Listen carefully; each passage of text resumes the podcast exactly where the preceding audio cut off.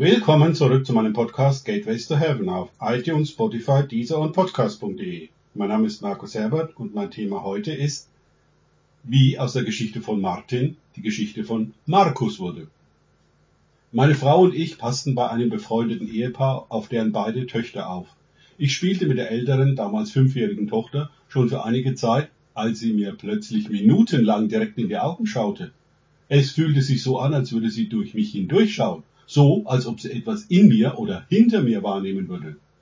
Dieser lange Augenkontakt war sehr ungewöhnlich für ein Kind. Nach einer gefühlten Ewigkeit spielte sie fröhlich weiter, so als ob nichts gewesen wäre.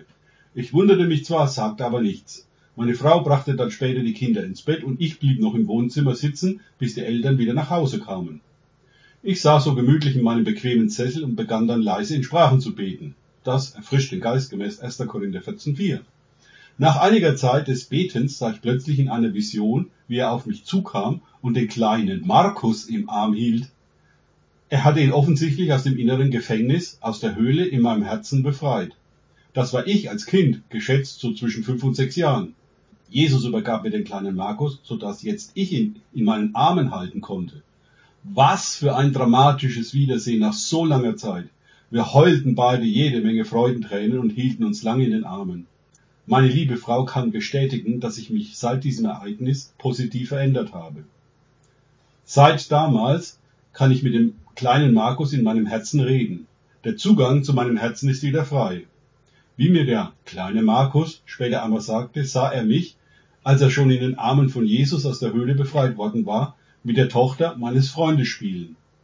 Sie hatten sich direkt in die Augen geschaut, daher der Blick durch mich hindurch. So fasste der kleine Markus den Mut, Jesus zu bitten, Kontakt mit mir aufzunehmen. Jesus beschützte jetzt mein Herz und den kleinen Markus in mir, so dass der Kontakt nie mehr verloren gegangen ist.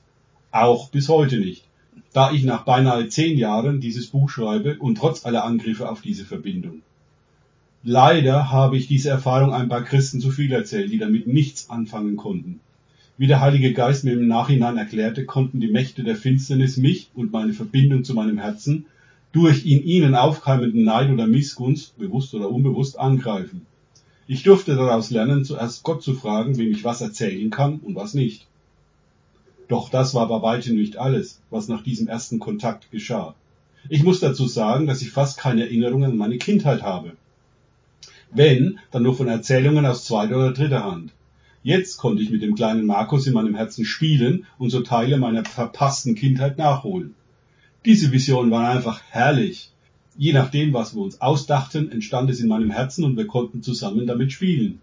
Wie zum Beispiel Schwimmen im Meer oder gemütliches Zusammensitzen bei einem Lagerfeuer. Das war mehr wie ein interaktives Videospiel und erweiterte meinen Visionshorizont ganz erheblich. Eines Tages kam ich auf die Idee, meinem Geist zu fragen, Heiliger Geist, bist du auch in meinem Herzen? Klar und deutlich kam sofort die Antwort vom Heiligen Geist. Natürlich bin ich in deinem Herzen, lieber Markus. Und wieso kann ich dich jetzt so klar und deutlich hören? Ich war schon immer in dir, sagte der Heilige Geist. Aber jetzt, da dir Jesus den Zugang zu deinem Herzen wieder geschenkt hat, kannst du mich auch viel deutlicher wahrnehmen, als das nur in deinem Verstand möglich war. Ich hatte früher schon prophetische Eindrücke gehabt und auch manchmal die leise Stimme Gottes vernommen.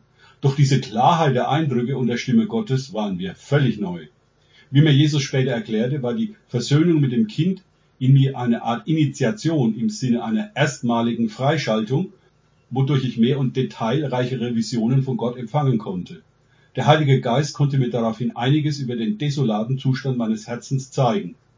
Viele Dornen und Disteln wuchsen dort, die durch Verletzungen sehr tief verwurzelt waren. Siehe Psalm 139, 23.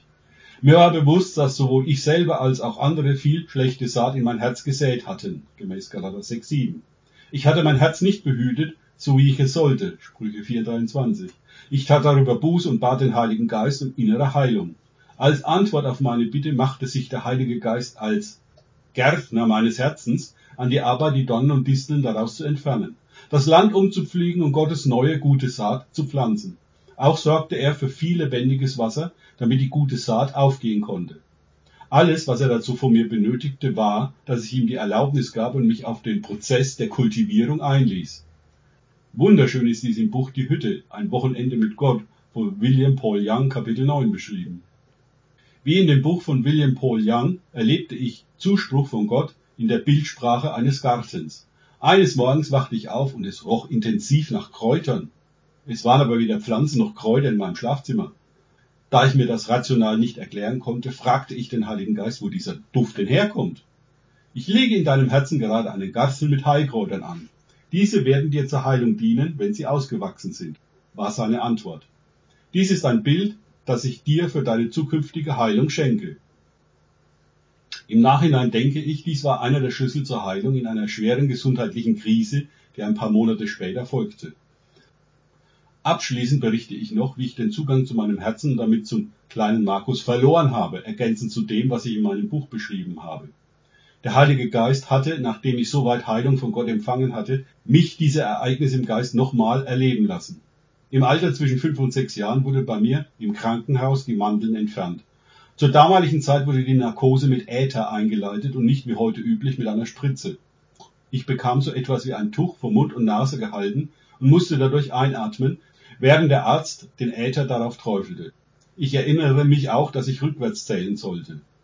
Ich zitiere jetzt aus Wikipedia, was dort über Äther exakt Diethylether steht. Diethylether wurde seit 1846 auch routinemäßig als Narkotikum bei der Narkose im Rahmen chirurgischer Eingriffe eingesetzt. Physiologische Eigenschaften davon das Inhalieren der Dämpfe ruft in geringen Dosen rauschhafte Zustände mit starker emotionaler Erregung, veränderter Bewusstseinswahrnehmung und wirren, psychotisch anmutenden Gedankengängen hervor. Auch sehr unangenehme, teils traumatisierende Angstzustände sind nicht selten. Bei höheren Dosierungen tritt der Konsument in einen apathischen Zustand über, in dem er nicht mehr ansprechbar ist, auch Narkotisierung genannt. Na prima, Narkotisierung für einen chirurgischen Angriff mittels Psychodroge. Durch den Heiligen Geist konnte ich in einer Vision sehen, was in diesem Moment geschah. Es war, wie wenn eine finstere Gestalt so etwas wie einen Maschendrahtzaun über meinen ganzen Körper, speziell über mein Gesicht legte und dann diesen Maschendraht fest nach unten drückte, so dass ich mich keinen Millimeter mehr bewegen konnte. Ich hatte fürchterliche Angst, konnte mich jedoch nicht wehren. Genau in diesem Moment kamen Dämonen in mich hinein und der kleine Markus flüchtete in eine finstere Höhle in meinem Herzen. Wie soll ein kleines Kind mit so etwas umgehen, vor allem wenn es ihm niemand erklären kann? Natürlich verdrängte ich dieses schreckliche Erlebnis so schnell wie möglich aus meinem Gedächtnis. Dummerweise war damit der Zugang zu meinem Herzen und dem kleinen Markus so lange blockiert, bis Jesus mir wieder Zugang zu meinem Herzen und Heilung schenkte. Noch eine eindringliche Warnung an alle, die hier zuhören. Psychopharmaka haben auf lange Sicht eine vergleichbare Wirkung. Diese Medikamente waren nie dazu gedacht, sie über einen längeren Zeitraum einzunehmen. Danke fürs Zuhören. Denkt bitte immer daran, kenne ich es oder kann ich es? Im Sinne von, erlebe ich es. Erst sich auf Gott und Begegnungen mit ihm einlassen, bringt Leben. Gott segne euch und wir hören uns wieder.